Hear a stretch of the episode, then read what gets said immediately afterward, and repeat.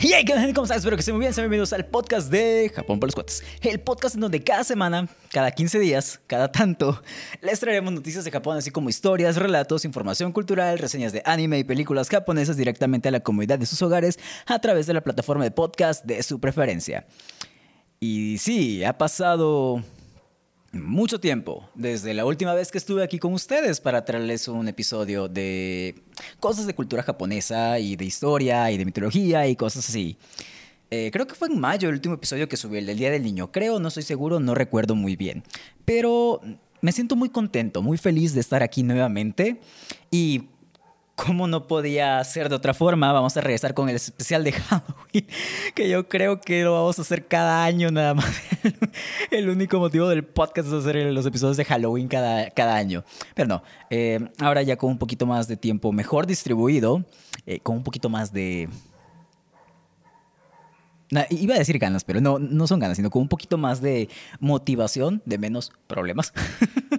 pues estamos aquí de vuelta para poder traerles más de esta bonita cultura japonesa que nos reunió a todos aquí juntos a, este podcast, para traerles, pues justamente, platicar un poquito de esto, de, esto que nos une, de, de, la cultura, del anime, de historias de terror, como es el caso del episodio del día de hoy. No podía ser de otra forma. Estamos en octubre, esto lo estoy grabando el primero de octubre. Eh, no puede ser de otra forma que de una forma spooky, scary skeletons. Eh, spooky, ya me voy a poner a cantar, lo siento. no puede ser de otra forma más que con estas bonitas historias de terror, estas bonitas historias japonesas de terror que a ustedes les gusta. Y el día de hoy les traigo un episodio que yo espero les guste bastante. Es algo que esperaba que fuera corto, no esperaba escribir tanto de este episodio, pero ya sabemos, ya estamos acostumbrados a que eh, bueno, estoy acostumbrado, mejor dicho, a que quiero hacer un episodio corto, pero pues nunca sale. Entonces vamos a, a ver qué tal el día de hoy. Espero que estén muy bien, que hayan estado muy, muy bien en este tiempo que no nos vemos desde mayo. Em, espero que el nuevo equipo también ayude a facilitar un poco el proceso de este podcast y que los episodios puedan salir un poquito más rápido. Esperemos. Y pues ya habrán leído en el título de este episodio de que vamos a hablar de algo que se llama, titula Tominos Hell. Bueno, es como le dicen los gringos, Tominos Hell. Eh, tominos, eh, bueno, en japonés es Tomino no Jikoku. Es el tema que nos atañe el día de hoy. Es un tema bastante interesante. Entonces, pues después de este saludo, eh, después de platicar un poquito con ustedes, que en verdad estoy muy, muy, muy, muy contento de estar de vuelta aquí, estar sentado hablando frente al micrófono como torombolo, o sea, hablando a la nada. Eh, no sé, eh, como que platicando con ustedes de una manera imaginaria, que no es la palabra que estoy buscando, pero vamos a dejarlo así por el momento. No sé, me, me, hace feliz, me hace feliz estar interactuando con ustedes. Eh, a todos ustedes que esperan los episodios o que esperaban los episodios desde el primer día en que salían, muchísimas, muchísimas, muchísimas gracias. A todas las personas que han estado escuchando los podcasts, que han estado escuchando los episodios, pese a que no hemos sacado episodios y no somos tan constantes. En verdad, muchísimas, muchísimas, muchísimas gracias.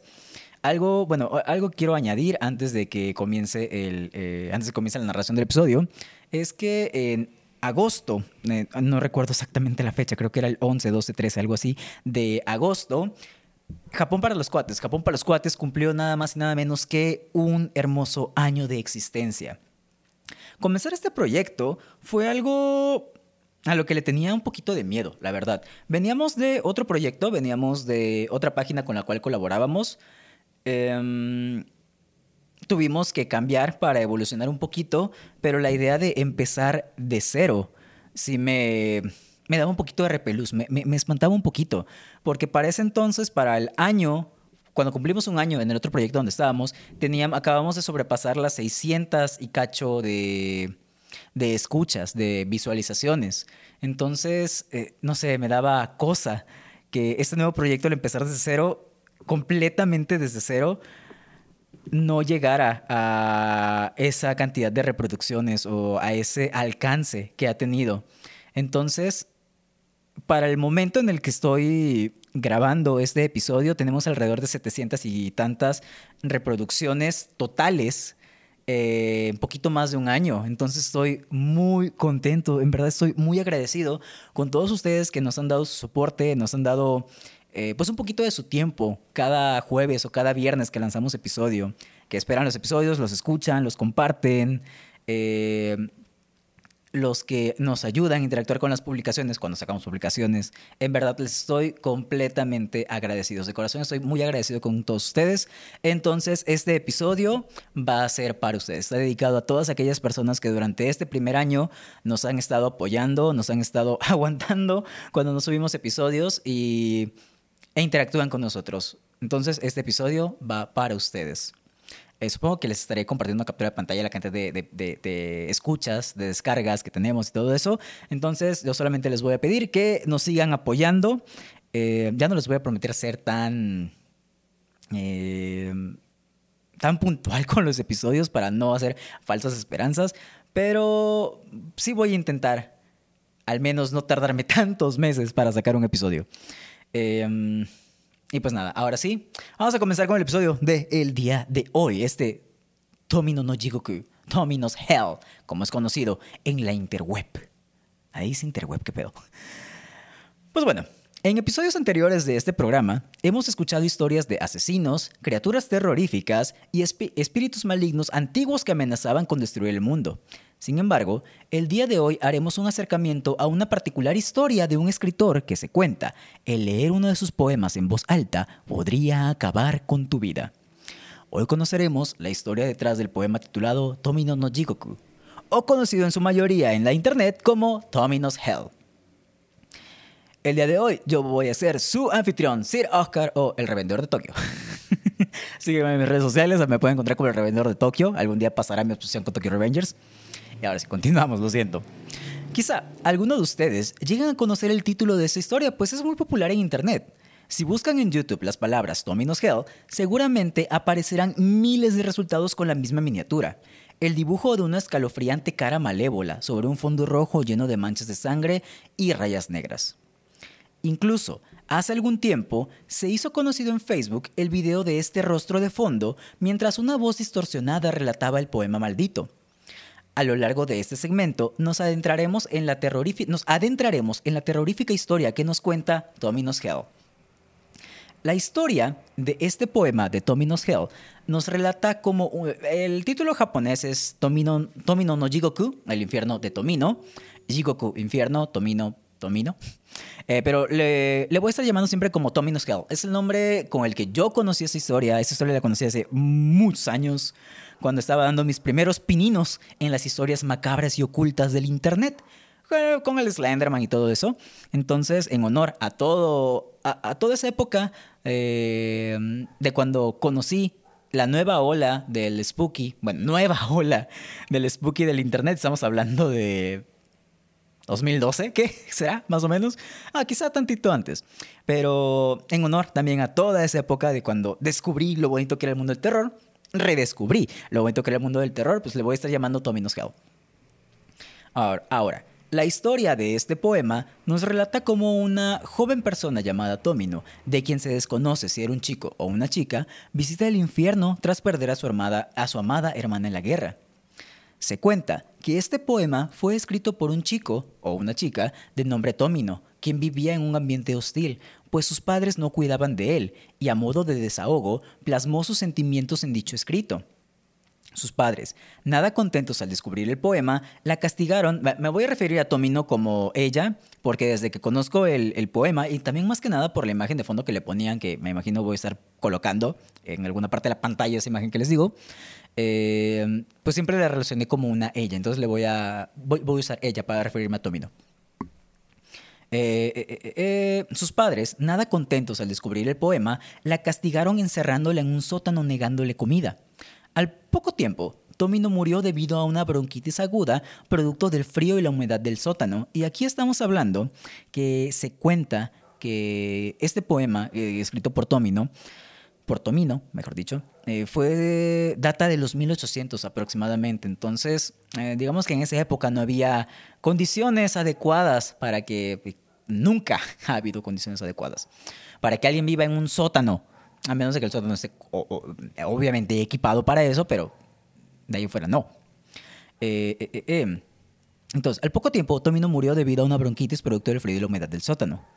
Pese a esto, el espíritu de Tomino se impregnó en su poema, que de por sí ya estaba lleno de odio, y cuando fue descubierto, cuando fue redescubierto, desató su venganza sobre todos aquellos que lo invoquen.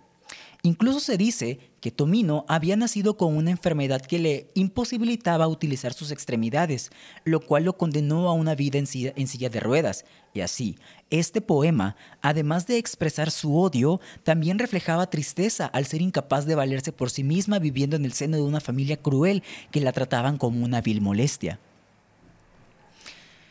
Para empezar a conocer esta historia, debemos situarnos aproximadamente en el año 2004 en el foro de Tuchan.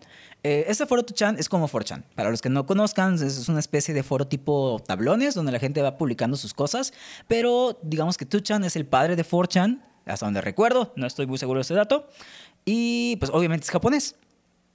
Entonces ya sabrán el tipo de historias, que, eh, sobre todo historias de terror que pueden salir por ahí. Voy a ver si en estos días encuentro historias de terror de, de, Tuchan y las traigo para el siguiente episodio. Entonces, Debemos situarnos aproximadamente en el año 2004 en el foro de Tuchan, donde algunas fuentes mencionan que se tiene el primer registro de una víctima de este poema. En poco tiempo se volvió una moda leer dicho texto en voz alta y grabarse a modo de prueba e intentar verificar la autenticidad de esta leyenda urbana, que poco a poco se iba formando. Algunas personas que se grababan desmentían dicha superstición mencionando que nada les había pasado después de recitar los versos. Sin embargo, de algunos otros no se volvió a saber jamás. Aquí un punto importante que me estaba saltando, que es súper importante, no sé por qué me lo salté, es que si la, la, historia cuenta que si alguien lee ese poema en voz alta, va a morir en unos cuantos días o en cierto tiempo, pero el chiste es de que si lo lees en voz alta, mueres. Ahora, sin irnos tan lejos, en algunos sitios de internet como en Quora.com podemos encontrar algunos testimonios relativamente recientes, de hace aproximadamente dos años atrás, donde aseguran haber leído dicho texto en español, inglés y japonés. O sea, ya si ahí no terminaba maldito, ya era porque tenía tremenda suerte. Dicho usuario, oriundo de Uruguay, comenta que afortunadamente no murió, sin embargo, fue atormentado un par de veces por, con unas pesadillas en las cuales visitaba el infierno de Tomino, siendo que en la segunda ocasión pudo encontrarse con ella. Comenta que en su sueño visitó una nueva área del infierno que no se menciona en el poema y describe a Tomino como alguien como una persona de su edad o quizá más joven, además de que era una persona atractiva. Cuenta además que Tomino poseía un cabello negro y corto, piel pálida y además de un aura extraña en sus ojos, aunque esto no lo recuerda con seguridad. Después de caminar un rato y platicar con aquel ser, descubrió que la hermana mayor de Tomino se había convertido en un demonio y su hermana menor quedó atrapada en el infierno como un alma en pena. Otro de los hechos que le suman poder a la maldición del poema es la muerte del director Terayama Shuji. Terayama Shuji, pues, en una de sus pues después de filmar una de sus películas fuertemente inspiradas en Tomino's Hell, titulada Denen Nishizu, estrenada en 1974, murió bajo, murió bajo circunstancias misteriosas a la edad de 47 años. Asimismo, se cuenta que una estudiante universitaria murió tras leer el poema en voz alta. A continuación, procederé a leer el poema completo de Tomino's Hell. Así que, de parte de todo el staff de Japón para los Cuates, aclaramos que no nos vamos a ser responsables de aquello que les pueda suceder. Si bien la leyenda cuenta que solo la persona que lo lea en voz alta sufrirá un terrible destino, no está de más ser precavidos. De la misma manera, si son susceptibles a este tipo de historias de terror y se autosugestionan muy fácil, les aconsejo, les recomiendo que se salten esta parte. Muy probablemente en la descripción de este episodio les voy a estar dejando el minuto al cual pueden saltar una vez que ya haya terminado de leer el poema, para que puedan saltarse justamente esta parte. Ahora, un punto que me estaba saltando, que también es muy importante, en 2004, que fue cuando esta historia comenzó a hacerse más conocida, el director Inuhiko Yomata, Inuhiko Yomata proclamó que proclamó que tras terribles acontecimientos, la muerte del otro director y de la chica de la universidad, si alguien osaba leer en poema en voz alta, seguramente sufriría de un terrible destino del cual no podría escapar. Ahora sí, tras este disclaimer y este nuevo dato, les voy a compartir, les voy a leer en voz alta, aquí en exclusiva, en Japón para los cuates, el poema de Tomino's Hell. Entonces ya saben, si son susceptibles a autosugestionarse de manera muy fácil o tienen cierto miedo por este tipo de situaciones, adelántense al minuto que si están viendo el video, a lo mejor estará apareciendo en la pantalla, a lo mejor no, o al momento que estará en la descripción del episodio, eso sí va a aparecer. Entonces, dice, Ane wa imoto wa hibaku. Kawaii tomi no wa tama o haku. Hitori jigoku ni ochiyuku tomi no.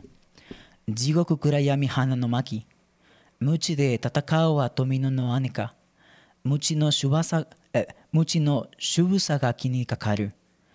叩けや叩きやれ叩かくさととても。無限地獄は一つ道。暗い地獄へ案内を頼む。金の羊にうぐいすに。川の袋にやいくらほど入れよ。無限地獄の無限地獄の旅自宅。春が来てそろ林に谷に。暗い地獄谷に七曲がり籠にやうぐいすぐる。車にやひつい乾いとみののめにや涙泣けじゅうぐうぐいす。林の雨に。妹小石の声限り。泣けば小玉が地獄に響き。狐ボタンの花が咲く。地獄七山七民巡る。河合と見るの一人旅 地獄ご皿は持ってきてた漏れ針の大山を止め針を赤い止め針立てには刺さぬ河合と見るの目印に Y listo, ese es el poema de Tommy Noscale. Eh, aquí hice un poquito de trampa, porque em, em, había muchos kanjis que no conocía, que tenía que escribirles el furigana. Entonces, como es complicado escribir eso en la aplicación que utilizo para escribir, eh, eh, una versión un poquito más fácil en hiragana, puro hiragana. Entonces, eh, si me trabé fue por eso. Em, pero ese es el poema. Entonces, vamos a hacer una pequeña prueba. Vamos a ver cómo continúa esto después de haberlo leído. Eh, vamos a hacer como este récord a ver qué es lo que sucede. Eh, pueden seguirme en mis redes sociales que van a aparecer en la descripción del episodio. Me pueden seguir como arroba Oscar en Twitter e Instagram, donde voy a estar tuiteando y subiendo historias toda la semana. A ver si es que me sucede algo. Esperemos que no. Ahí les estaré documentando todo lo que suceda. Ahora, les quiero contar la verdadera historia de esta leyenda urbana, porque incluso lo mencioné hace unos minutos, momentos atrás. Se trata de una leyenda urbana. La realidad es que no es un poema maldito como los he estado contando a lo largo del episodio. El autor de Tomino's Hell no es un niño o una niña desdichada que vivía con sus desalmados padres y que murió debido a una neumonía. El autor real de este poema es el escritor Saiyo Yaso. Si bien el origen real de este poema no es tan misterioso, la vida de este señor sí lo es, pues no hay mucha información disponible de él sobre internet.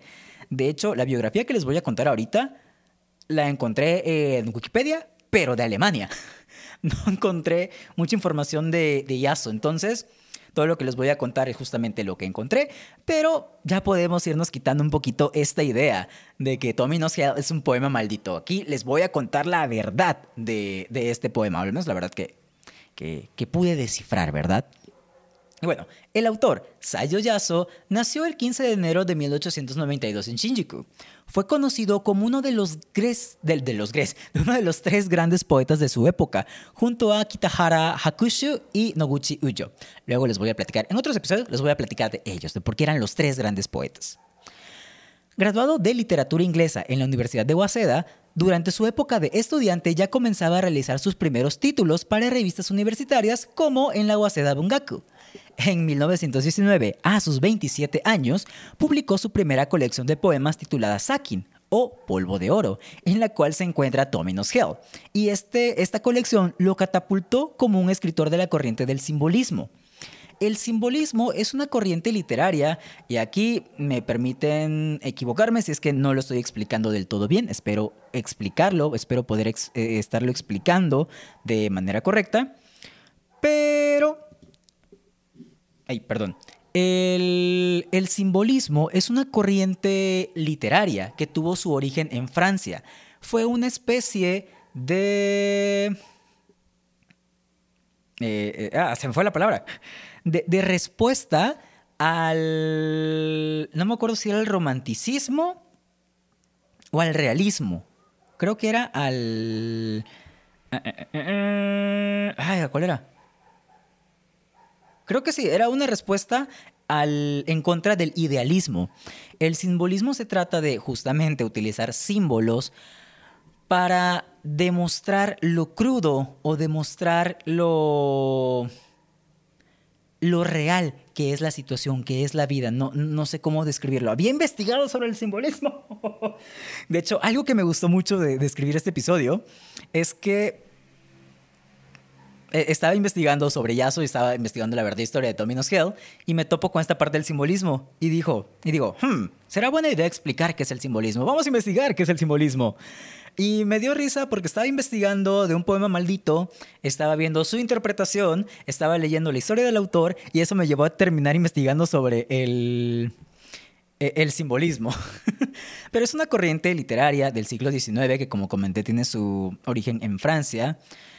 Em, mm, mm, mm, e, explicaba también que el mundo es como un misterio que hay que desentrañar, desentrañar, desentrañar, que resolver. Vamos a dejarlo de esa manera.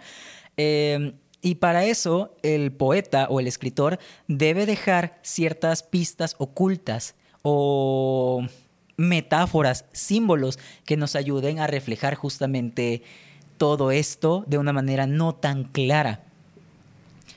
Eh, Edgar Allan Poe, de esto sí me acuerdo, Edgar Allan Poe fue uno de los, de, los personajes que influyeron en este nuevo movimiento.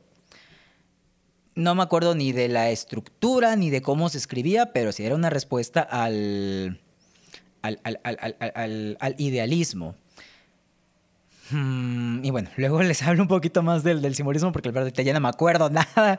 Eso me, frustra un poquito, pero no estamos aquí para hablar de simbolismo, estamos, aquí para hablar de poemas malditos.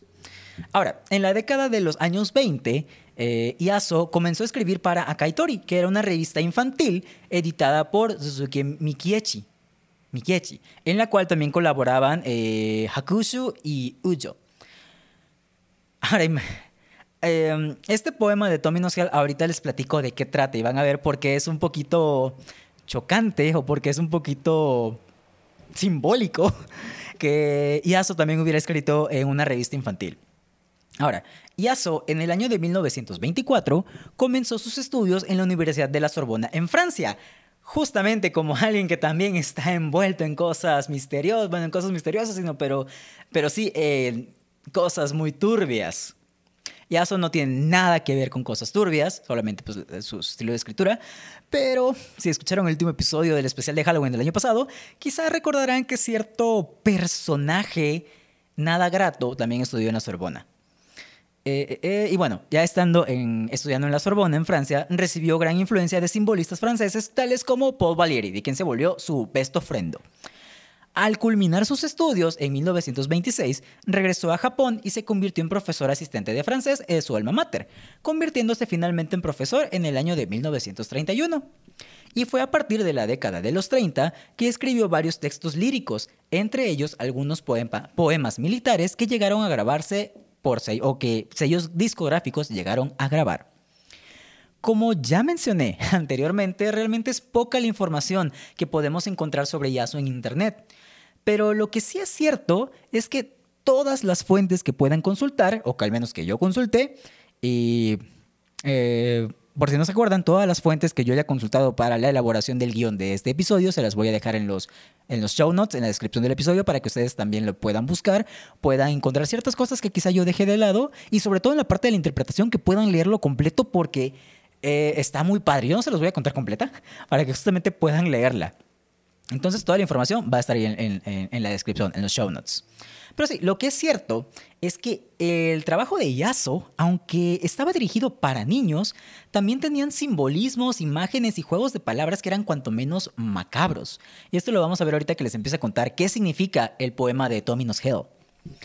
Ahora, este poema de Tominos Hell, que ya sabemos que escribió en 1919, 1919 que es cuando se tiene su primer registro, fue dado a conocer realmente por el por Inuhiko Yomata, eh, que ya, se que ya les platicé anteriormente de él, si se acuerdan, él había dicho que iban a sufrir un terrible destino.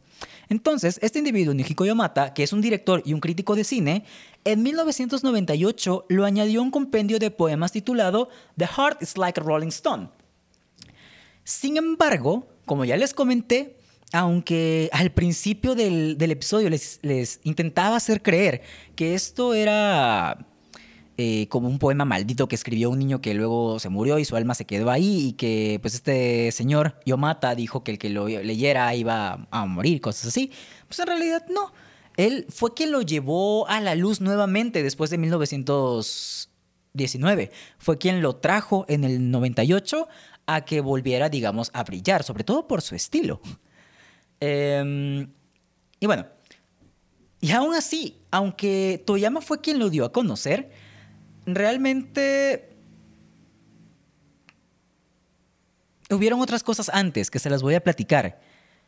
Hubo un director de cine llamado Terayama Shuji, que ya les había platicado también de él, realizó su película, la que les comenté se titula Denen Nishizu, en la que, bueno, eh, eh en la cual se basó fuertemente en el poema de Tommy Hell. De hecho, Terayama, bueno, Shuji, eh, cuenta que él es muy fan o contaba que él era muy fan de Tommy Hell. Entonces se inspiró esta película de Nen Nishizu en cierta parte del poema. Y en. No me acuerdo en qué parte de la película se, mencionan algunos versos de Tommy Hell.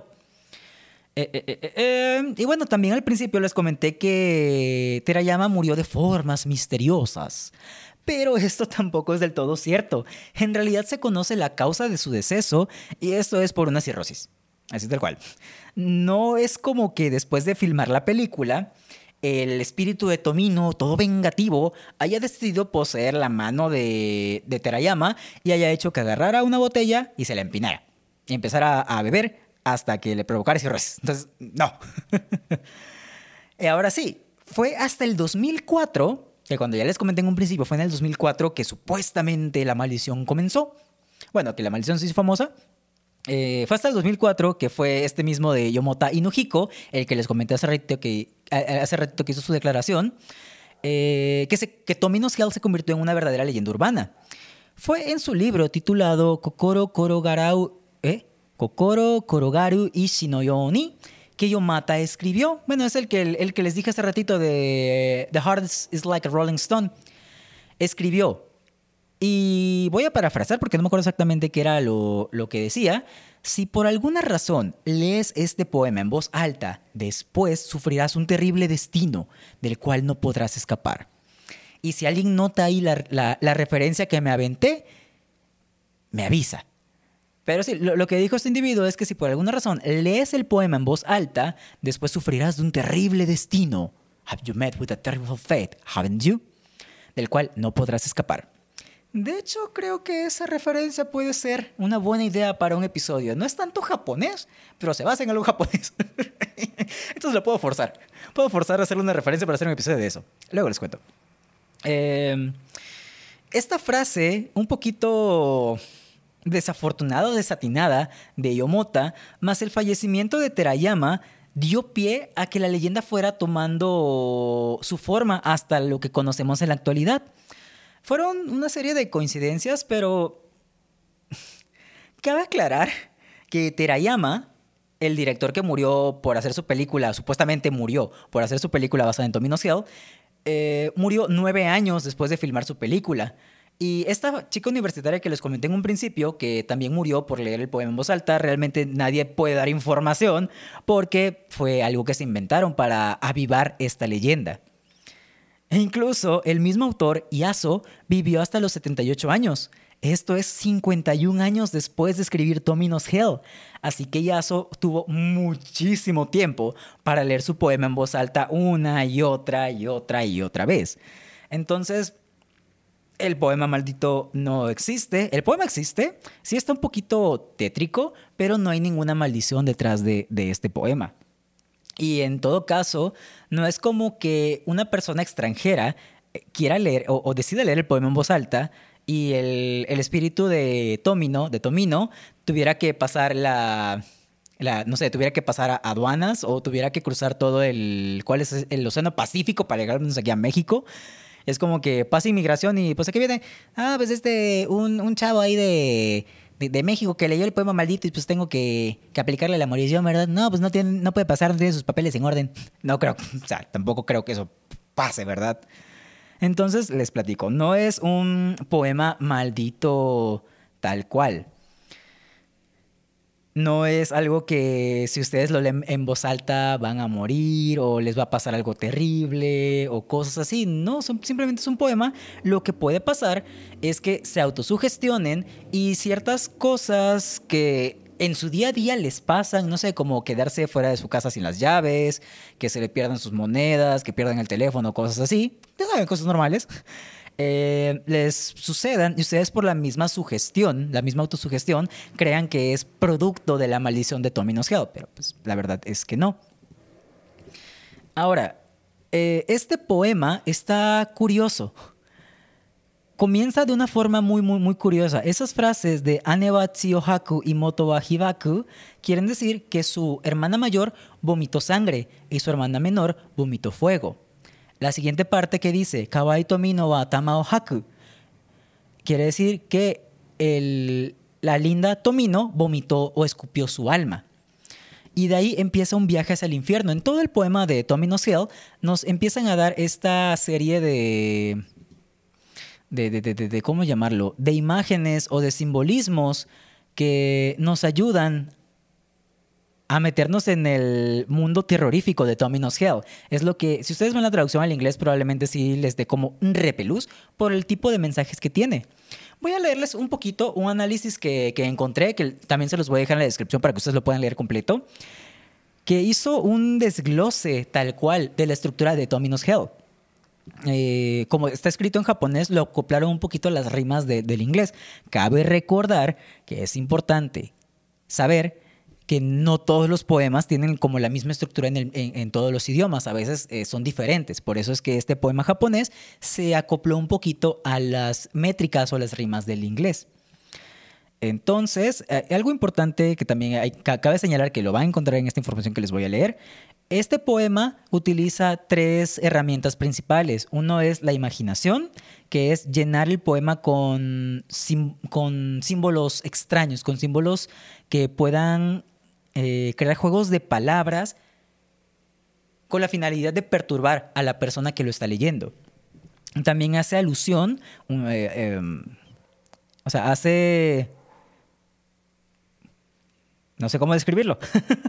hace alusión a cosas que el espectador tiene que imaginarse, no sabe el contexto completo, simplemente las menciona por encimita, dando por hecho que el lector conoce lo que hay detrás, pero en este caso como no hay un contexto de fondo, es tarea del lector poder imaginar qué es lo que sucede.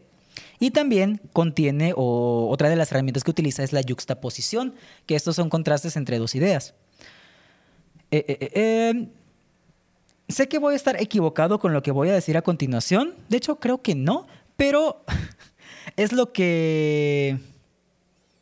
Es que no, no recuerdo exactamente si es esto, pero es lo que utiliza Arjona en sus canciones, como acompáñame a estar solo, acompáñame a estar solo. Eh, por ahí va el asunto de la yuxtaposición. Nunca pensé utilizar a Arjona como ejemplo de algo. Y ahora tengo ganas de escuchar a Arjona.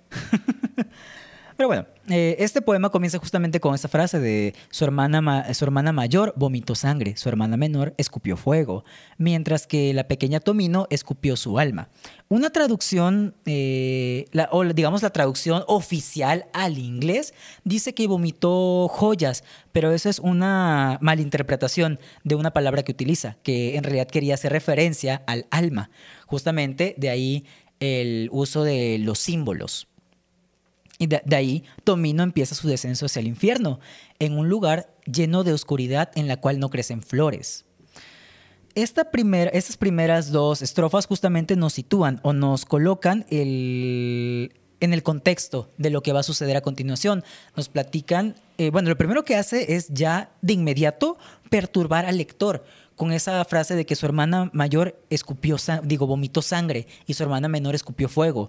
Eso es una imagen choqueante que son las primeras líneas del poema. Tú le dices que ¿qué pedo? ¿Quién escribió esto? ¿Qué chingados? Y luego, eh, justamente con el símbolo de que Tomino, Tomino escupió su alma.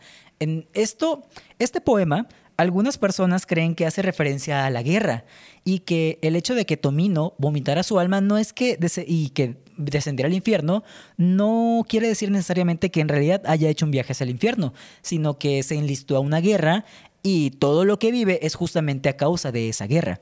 Que de hecho esta interpretación tiene sentido por algo que se menciona más adelante al final del poema, que ahorita les platico un poquito de eso. Pero sí, primero nos. Eh, las primeras frases son choqueantes y luego nos sitúan en el contexto de que vamos a un lugar en el cual no hay flores. No, ni siquiera hay flores debido a la inmensa oscuridad. Eh, eh, em, y bueno, luego nos sigue contando de cómo va realizando su descenso hacia. Su, su, descenso en el infierno. Y de hecho, algo que me gusta es que lo plantea como un ciclo de siete, de siete montañas dando una especie de representación como los, y corríjanme si me equivoco, los siete círculos del infierno de Dante. Muy probablemente haya tomado la inspiración de los infiernos, del infierno dantesco justamente para su representación de las siete montañas en las cuales Tomino tiene que descender para llegar justamente al final. También se cree que en es que el viaje de Tomino, el viaje de Tomino hacia el infierno, es debido al dolor que siente por haber perdido a su hermana porque en cierta parte del poema también se da a entender eso, que Tomino llora desesperadamente por, por sus hermanas o por su hermana, y eso le provoca mucho sufrimiento. Y justamente una de las partes finales que esta parte todavía no la logro entender del todo, la estuve llevo días leyéndola, pero todavía no, no logro hacer la referencia. La traducción en inglés menciona un Blood Red Pins, como unas... Eh, yo encontré que eran unas especies de como de, espinas, pero mm, algunas de las fuentes que consulté asocian este, estos blood pins como unos senimbari.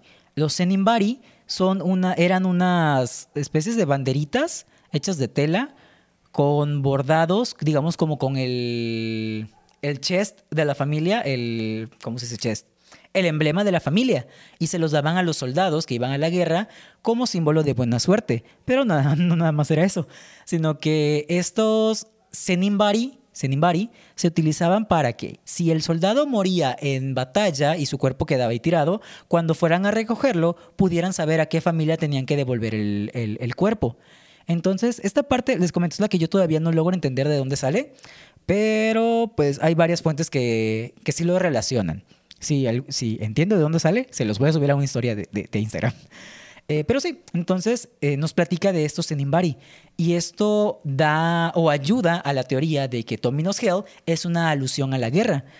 Y haciendo un poquito de, de memoria, ahorita que ya me entró la duda, el poema de Tomino's Hell se escribió aproximadamente en, el, en 1919, que es cuando se, se publicó.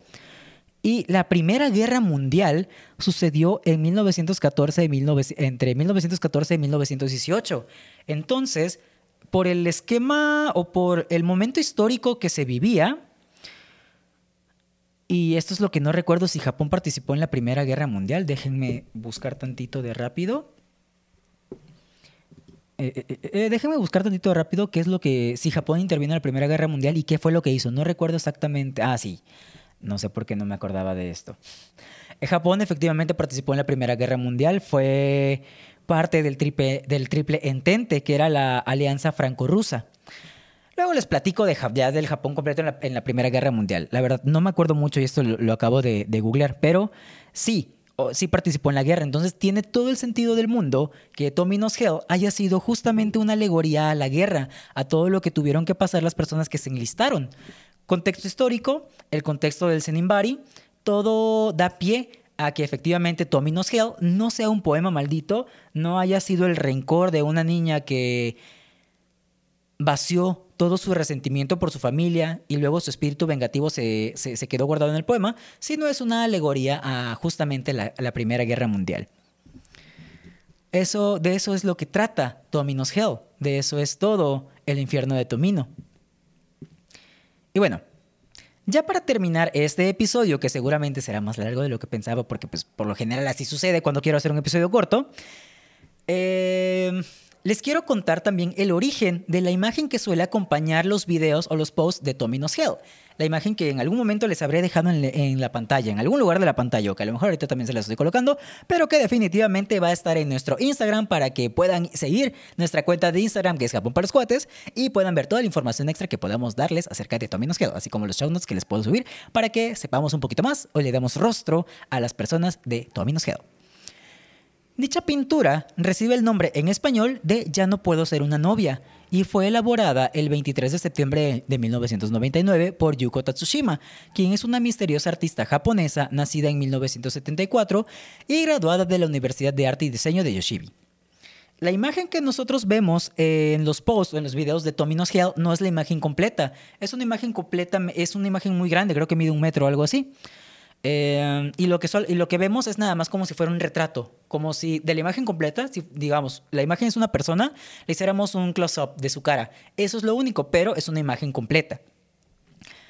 Ahora, el arte de Yuko se distingue por el uso de la figura femenina siendo mutilada, sin vida o con una mirada profunda que observa directamente al espectador, así como el uso de una paleta de colores muy sobrecargados y líneas descuidadas que parecen gritar desde lo más profundo de su ser al utilizar una combinación de colores agresivos como el rojo, el negro, naranjas y amarillos. Se cuenta que el origen de su obra parte de que Yuko padece del trastorno límite de la personalidad, lo cual le ha otorgado de manera, una manera diferente de ver las cosas. Tristemente, también se cuenta que parte importante de la inspiración para sus obras han sido experiencias de, agresiones sexuales pasadas. La verdad, no pude encontrar eh, como alguna biografía donde pudiéramos conocer más del artista. Yo creo que por obvias razones. Em, lo, lo, que sí encontré es su sitio oficial, su sitio web oficial. Tiene una página oficial donde casi casi la portada es eh, esta imagen de No puedo ser una novia. Ahí podrá encontrar una muy pequeña biografía donde solamente va a encontrar dónde estudió, dónde nació y todo eso. Y una muestra de su trabajo. La verdad, en pintura, escultura y fotografía, su, su, trabajo de fotografía es muy bonito. De hecho, siento que contrasta demasiado con el resto de su trabajo, porque la escultura y la pintura sí son imágenes perturbadoras justamente por lo que acabamos o por lo que les acabo de contar que probablemente sea el origen de, su obra. Porque todas sus imágenes sí hacen alusión a eso, sobre todo la de No puedo ser una novia. Si ustedes ven la imagen completa, leen el título y le prestan atención a la imagen, se pueden dar idea de el contexto de, de esa imagen. Teniendo un poquito en mente el la mentalidad del 2000, de principios del 2000 o de los años 90. les, repito, en su biografía solamente viene donde, su biografía al menos oficial, solo viene dónde estudió, dónde nació, su año, todo, su año de nacimiento y todo eso. Y el hecho de que ella haya sido víctima de agresiones sexuales o que padezca algún trastorno de personalidad, no lo dice en su biografía. De hecho, solamente lo leí en, algunas páginas random.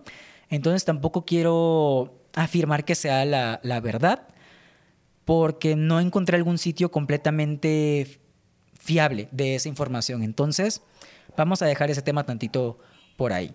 Lo quise comentar, también lo van a encontrar en la descripción, pero mm, hasta ahí pues vamos a dejar como esa parte del tema, porque no es información oficial no es algo que podamos como afirmar al 100%. Y sí, básicamente este sitio web, su sitio web oficial es lo único que pude encontrar de ella. Se los voy a dejar para que lo vayan a checar, ya no está actualizado, pero pueden ver parte de, su obra.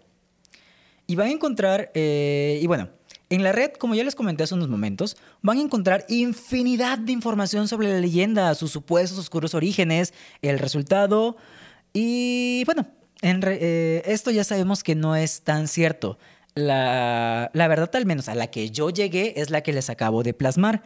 No quiero decir que tampoco sea la verdad absoluta. Ustedes pueden leer todas las fuentes que consulté, incluyendo hay algunos canales de YouTube japoneses que consulté para que básicamente hablan nada más de, la leyenda, pero se los voy a dejar por si también lo quieren eh, revisar. Todo lo van a tener a su disposición para que ustedes puedan leerlo y hacerse de su criterio para descubrir su propia verdad acerca de Tomino's Hell. Y bueno, ahora sí, después de leer el poema, descubrimos la historia eh, pues, real de Tommy Hell y vimos que pues, se desmintió completamente esta leyenda urbana. Y con esto pues, podemos concluir esta parte del episodio. La verdad, me gustó muchísimo investigar este tema. Eh, es, esta es una leyenda, es una leyenda urbana que conozco desde hace muchos años atrás. Y no sé, como que reencontrarme con la historia, volver a leerla, fue, fue, fue bonito, fue, fue como reencontrarse con un amigo de la infancia. Eh, mm, mm, mm, la verdad es que el uso de las imágenes de, o de la obra de Yuko para ilustrar la leyenda de Tomino's Hell es obviamente por el hecho de generar un sentimiento de, no repudio, pero sí un sentimiento de no sé cómo decirlo en español, de kimochi warui, de, de, de, algo desagradable hacia el espectador, justamente para generar este shock y que la persona también pueda sentirse, digamos, sacudida por la imagen de cajón, porque es lo primero que se ve, y luego al momento de escuchar la parte del poema sienta aún más esa parte de, vamos a llamarle miedo pero ya conocemos el origen de, la imagen y de la leyenda, entonces no hay nada que temer. ah, qué bonito fue volver a estar aquí frente al micrófono, hablando un rato con todos ustedes. Voy a intentar, voy a intentar que este mes de octubre tengamos episodio todos, todas las semanas, porque es el especial del terror de Japón para los cuates. Entonces, voy, a tratar de que tengamos episodios todas las semanas. Ya los tengo planeados. Eh, mientras estoy grabando este episodio, bueno, al momento de grabar este episodio, ya tengo las fuentes para el siguiente episodio. Tengo un episodio ya escrito para fin de mes, para el mero Halloween. Y le estoy todavía metiendo más información y ese episodio tengo muchísimas ganas de hacerlo. Llevo dos años, dos años queriendo hacer ese episodio y no se ha podido dar. Espero que este sea el año bueno, el, año en que pueda sacar ese episodio que tanto he querido contar. Pero ya lo veremos, no, no nos adelantemos, vamos a esperar a que todo salga bien. Pero sí, si todo sale bien el siguiente, eh, la siguiente semana, seguiremos teniendo episodio también, obviamente, de terror, porque estamos en el mes del Halloween. Y pues nada más, espero que este episodio les haya gustado. Eh, espero que hayan aprendido algo nuevo. A lo mejor eh, esta parte de la leyenda no les interesa tanto, pero hayan podido descubrir un poquito a nuevo los nombres de unos artistas, de unos poetas japoneses. A lo mejor pueden leer un poquito de sus obras y de ahí encontrar eh, algún autor nuevo que les guste. al menos los poquitos poemas que leí de, de Yaso tienen el mismo tinte de Tomino's Hell. Quizás no tan macabros, pero sí siguen como ese mismo rumbo. Entonces, pues a lo mejor espero que, espero que hayan encontrado algo que les agradara de, este episodio. La verdad a mí me gustó muchísimo. Eh, tanto el episodio como volver a estar aquí. Y siento que ya nada más estoy alargando el episodio hablando a lo... Pues a lo güey, porque no estoy diciendo absolutamente nada, solamente estoy llenando espacio, así que ya no los voy a entretener más. Si este episodio les gustó, no olviden, eh, bueno, si están viendo el video en YouTube, no olviden dejar su pulgar arriba, no olviden suscribirse al canal y no olviden compartir el video con todos sus amiguitos para que más gente pueda llegar al canal, pueda, puedan apoyarnos tantito para que el canal de YouTube crezca. Y pues sí, puedan ayudarnos a compartir nuestras redes sociales. Eh, sobre todo eh, el canal de YouTube para que crezca un poquito más. No olviden dejar su pulgar arriba, su comentario, activen la campanita para que YouTube les notifique cuando, cuando cada cuánto subimos un nuevo episodio. Si les gustó este episodio en su plataforma de podcast, no olviden dejar un comentario, no olviden dejar una calificación si es que la plataforma les deja dejar, les deja dejar. Si es que la plataforma les permite calificar los episodios, no olviden dejarnos su calificación y su comentario. No olviden también escribirnos y darnos sus opiniones en nuestras redes sociales. Créanme que eh, vamos a estar, voy a estar muy agradecido de leerlos, voy a estar muy contento de leerlos, de nuevamente estar interactuando con ustedes. Y no olviden seguirnos en nuestras redes sociales. Nos pueden encontrar como arroba Japón para los cuates en Instagram, Twitter y todas las plataformas de podcast. Eh, la mayoría. No olviden seguirme en mis redes sociales. Me pueden encontrar como arroba Sir Oscar en Twitter e Instagram. Entonces, si quieren saber un poquito de cómo seguí después de leer este poema maldito, pues pueden seguirme en mis redes sociales para saber qué onda. Y pues nada, eso va a ser todo para mí en esta ocasión. Yo soy Sir Oscar. Nos escuchamos en la que sigue. Bye.